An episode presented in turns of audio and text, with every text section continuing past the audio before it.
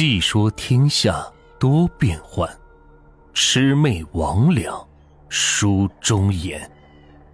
欢迎收听民间鬼故事《鬼扯头》下集。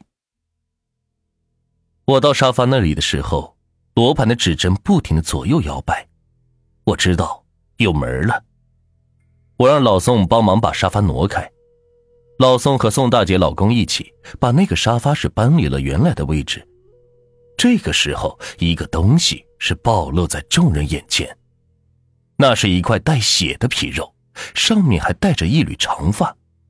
那头发一瞧就是一个女人的，但不知道为什么这个东西现在在沙发底下。几个人一看，脸色都变了，宋大姐更是吓得失声尖叫起来。要不是我过去赶紧是稳住他，也不知道他要叫成什么样。我蹲下看了看那块皮肉，问道：“自从发生那件事情之后，你们家有没有别人来过？”宋大姐老公和女儿都是摇摇头，说昨天一整天都没来人。前天晚上那老大姐和那个舞伴来过，只是到楼下，并没有上来。再就是今天，我和老宋过来了。这既然没人来这里，那这块皮肉是怎么进来的？当然，用不着怀疑，这块皮肉就是宋大姐的。不过现在这个不是重点。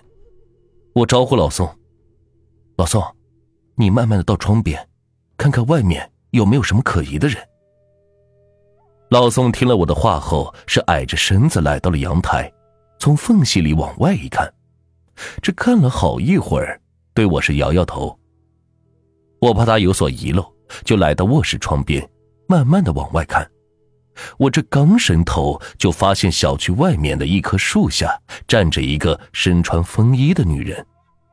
那个女人是长头发，站得笔直，似乎是不经意的正往这边看。我看到这个女人，感觉就是她，招呼老宋一声，让他下去把这个女人请上来。老宋也是哎了一声，跑下楼去。就在老宋下楼的一瞬间，那个女人似乎是发现情况不对，扭头就走，也不知道是走到哪里去了。女人一离开，我手里的罗盘瞬间就停止摆动，一切是回归了正常。而躺在床上的宋大姐，呼吸也是慢慢的回归平静。老宋下楼之后是四处找了一圈，没见到那个女人的行踪。又回来了，就紧张的问我该怎么办。其实这件事情我也捋不清头绪，但要说解决，既然找不到那个女子，也不好解决。最后也是没有办法，我让老宋把那块带着头发的皮肉用塑料袋包了，拿下楼是点火烧了。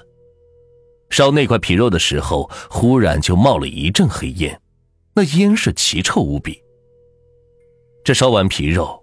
我跟他说了实际情况，这要想彻底解决问题，就得找到那个女人，要不然就祈祷人家不跟你计较，看到你吃了苦头，事情是到此结束。老宋还是不放心，就问我，这要是人家不拉倒呢？我就说，你还找我不就完了吗？事实上，后来老宋没再找过我，宋大姐也慢慢的好了。只是经历这件事情之后，再也不去跳那个什么广场舞了。本来这件事情到这里就该结束了，但是到了二零零六年，老宋来我所在的城市洽谈业务，给我打电话，说是一起坐坐。喝酒的时候，老宋是忽然说起了这件事就问我：“哎，你猜这后来是怎么着了？”我也不懂老宋的意思，就问道。那个女人找到了，老宋点点头说道：“其实啊，那次你走后不久就找到了，在云野那个小区里。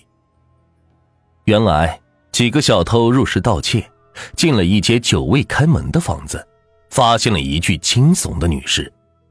小偷怎么知道这房子很久没人住了呢？他们会装作发传单的，把传单掖在门把手上。如果过几天去，这传单还在。”说明这段时间房子里是一直没人，就可以装作是搬家公司或者是装修公司，直接是大摇大摆的开门进去，然后把整个房子搬空。也怪这几个小偷倒霉，他们进入之后，明显感觉这房子已经是很久没人住了。房间里边是昏暗无比不说，还有一股臭味当然，不是没有过这样的情况，有些人走的时候是忘记清理冰箱，里边的储存的鱼肉是腐烂，自然是奇臭无比。不过让小偷们欣慰的是，屋里的家具都还在，似乎还有一些其他的东西。不过因为窗帘都是关着，光线昏暗，也看不清楚里边的东西。也不知道是什么原因，开了电闸也没电，估计是电费欠费。这几个人既然是干这个的，自然是胆大包天，大模大样的在屋子里边是逛了一圈，到窗边是拉开窗帘，就在几人拉开窗帘，阳光照进来的一瞬间，几个人是看到了一个奇怪的模特，或者说是一个人偶，一比一的那种。被纱布裹的是紧紧的，用绳子吊着，挂在天花板上呢。这房子进了是不少，奇奇怪怪的东西也见了不少，这挂着的人偶倒是第一次见。其中一个愣货是天不怕地不怕，还上前伸手摸了一下，觉得是软软的，还挺好玩的。就在这时，团伙头领是突然一声尖叫，说道：“不好！”撤！这另外几个人是没明白过来，还以为是来了条子呢。谁知道没等几人反应过来，那天花板上吊着的人偶忽然是对他们咧嘴笑了一下。明明是纱布蒙着的，怎么会笑呢？我不明白，就把这个疑问跟老宋说了。老宋说道：“那是因为这个人偶在天花板上吊的时间太长，绳子和纱布都腐朽了。”被一个小偷一摸，这绳子断了不说，那裹着人偶的纱布也是裂了，看上去自然就像是笑的。不过这人偶一笑，就从天花板上是掉了下来，落在地上，摔的是四分五裂。小偷见状，个个吓得是魂飞魄散，房门也没关就跑掉了。有邻居看到这个情况，就赶紧报了警。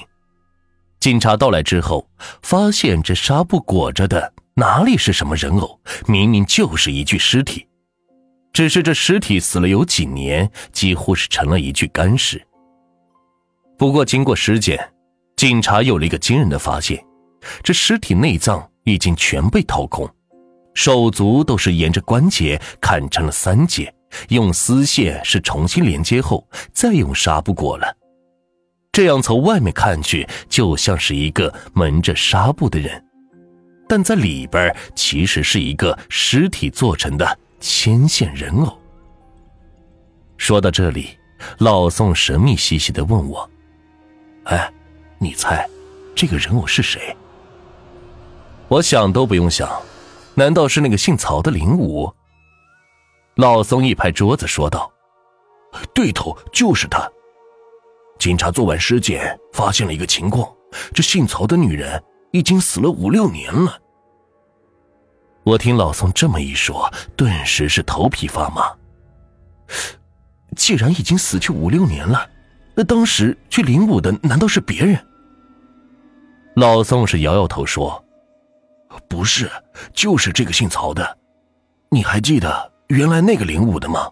警察专门找到他，让他去认尸。”我当时是非常不解，既然人已经死去五六年了，还能认得出来？老宋说：“当然是认不出来，是从那间屋子的照片上认出来的，而且法医对尸体进行了还原，和照片上的是同一个人。